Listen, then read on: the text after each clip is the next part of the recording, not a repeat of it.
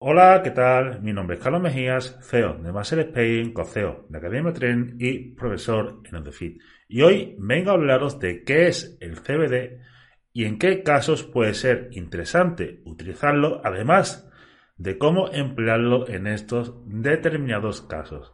Así que sin más dilación, vamos a ello.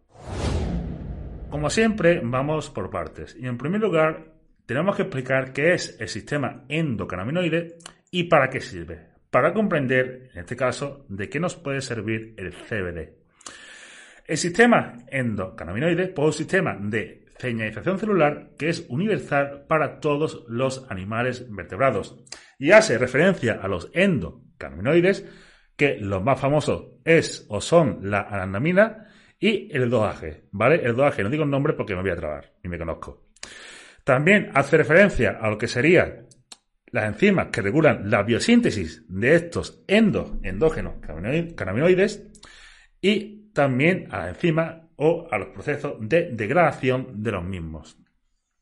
Y este sistema, pues, está involucrado en una gran cantidad de procesos corporales y metabólicos, como puede ser eh, termorregulación, sueño, ansiedad, balance energético, neurogénesis, neuropaticidad, memoria, apetito, eh, función gastrointestinal, etcétera, ¿vale? Está involucrado en una gran cantidad de procesos corporales. Entonces, tenemos este sistema endocannabinoide que está involucrado en una gran cantidad de sistemas corporales y tenemos dos receptores, los CB1 y los CB2.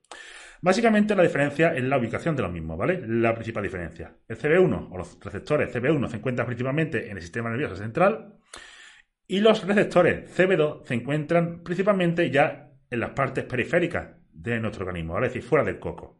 Como puede ser, eh, en este caso, el tracto gastrointestinal, células con función inmune y demás.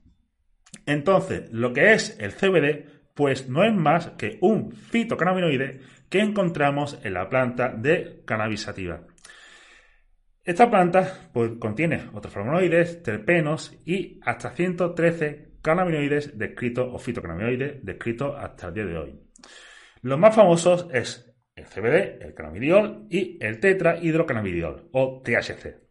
El CBD no es psicomimético ni psicotrópico, es decir, que no te coloca.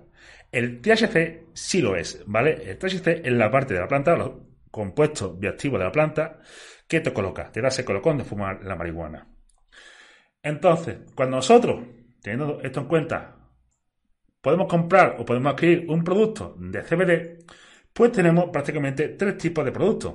El primero, el CBD de espectro completo, que sería básicamente el extracto pelado, vale decir, contiene todos los cannabinoides, incluido el THC, los terpenos y los flavonoides. La parte buena es que todos estos compuestos bioactivos pues tienen un efecto aditivo y sinérgico, ¿vale? Por tanto, es el más potente. Luego tenemos el de amplio espectro, ¿vale? Que es similar a lo de espectro completo, pero sin el THC. Por tanto, debido al mayor grado de procesamiento de este, pues la cantidad de otros cannabinoides, terpenos y flavonoides, pues queramos o no, es menor, ¿vale? Es decir, te lo vas a llevar por delante. Y por tanto, el efecto es notablemente menor. Y luego tenemos el aislado de CBD, que es, en este caso, el CBD purificado. CBD puro y duro, sin nada más.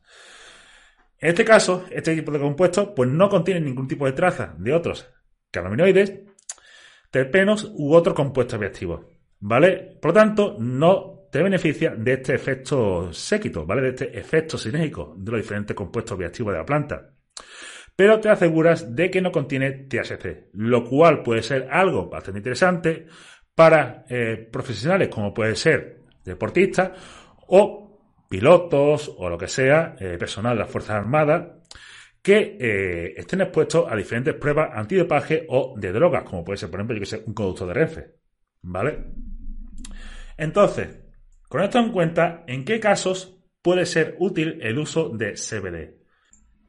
Veamos, a día de hoy, como uso médico, digamos, aprobado, entre comillas, pues tenemos eh, que el THC se usa con relativa frecuencia en personas con dolor crónico y el CBD se usa y está aprobado para tratar una forma rara de epilepsia que sería el síndrome de Lennox-Gastaut y Dravet. Fuera de esto, eh, ¿en qué situaciones parece ser que el uso de CBD puede ser prometedor?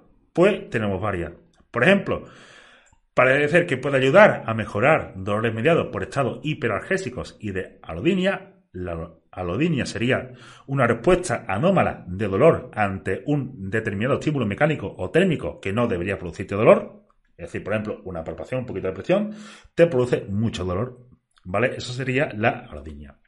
Mejorar estado de ansiedad, tanto de forma aguda, es decir, un examen, una prueba práctica o lo que sea, ¿vale? Esa ansiedad que te da, pues CBD puede ayudar a calmártela. Y también para mejorar estado de ansiedad crónico, es decir, personas que tengan un estilo de vida ajetreado, tengan algún tipo de problema, etcétera, pues puede ayudar a reducir la ansiedad de esa persona. También mejorar el descanso en algunas personas, individuos con algún trastorno de sueño, esto es importante, ¿vale? ¿Por qué?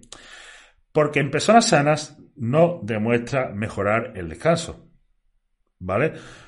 Aunque esto sea de sentido común, recordemos que el sentido común es el menos común de los sentidos, ¿vale? Si tú no tienes ningún tipo de problema del sueño, entonces cojones, ¿cómo coño espera que algo te ayude a mejorar el descanso?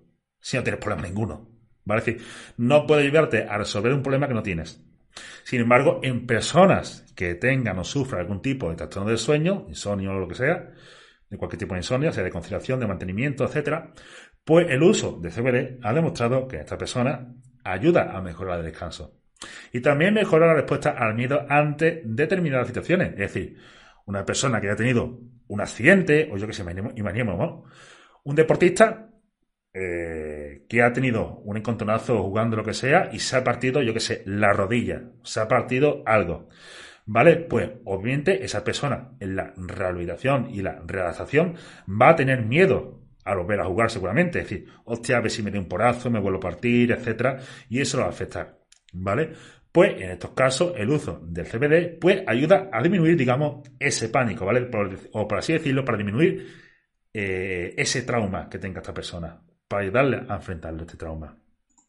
Entonces, dicho esto, y la razón por la que la mayoría esté aquí, ¿cómo se usa el CBD? Pues veamos, para su uso, pues os lo voy a poner en bandeja. Veamos, el uso de CBD pues, ha demostrado ser no tóxico y seguro en dosis de hasta 1500 miligramos al día, que es un puñado.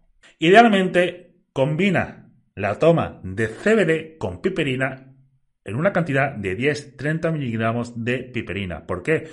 Porque lo que es el CBD, nuestro cuerpo, digamos que lo elimina empleando una ruta enzimática que en este caso la piperina ayuda a atenuar o ayuda, en este caso, a ralentizar. ¿Vale? Por lo tanto, cuando combinamos el CBD con piperina, mejoraremos su biodisponibilidad. Para la mejora del dolor, la dosis a emplear es de 150 miligramos al día tras despertar junto a la primera comida del día e ir ajustando la dosis al alza hasta obtener el beneficio terapéutico deseado. Para la mejora de la ansiedad, de forma aguda ante situaciones estresantes, por la dosis emplear es de 300 a 600 miligramos unas horas antes del evento en cuestión, el examen, eh, la presentación o lo que sea. Para la mejora de la ansiedad crónica, vale decir personas muy estresadas, la dosis a emplear es de, en este caso, 25 miligramos al día tras despertar, junto a la primera comida del día, ir ajustando la dosis al alza hasta obtener el beneficio terapéutico deseado. Y para la mejora del descanso en personas con problemas del mismo, personas con insomnio, la dosis a emplear es de 75 miligramos al día en torno a una hora antes de ir a dormir, ajustando la dosis al alza hasta obtener el beneficio terapéutico deseado.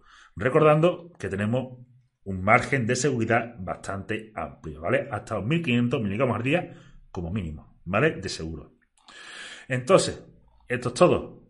Por el día de hoy, espero que te sea de utilidad. Cualquier duda, la pones en los comentarios si te gusta da like y recuerda que la descripción de este vídeo tiene enlace a los cursos y formaciones de DoFit que te ayudarán a prepararte para ser entrenador o dietista legalmente. Así que muchas gracias a todos por escucharme y nos vemos de cara a próximos vídeos.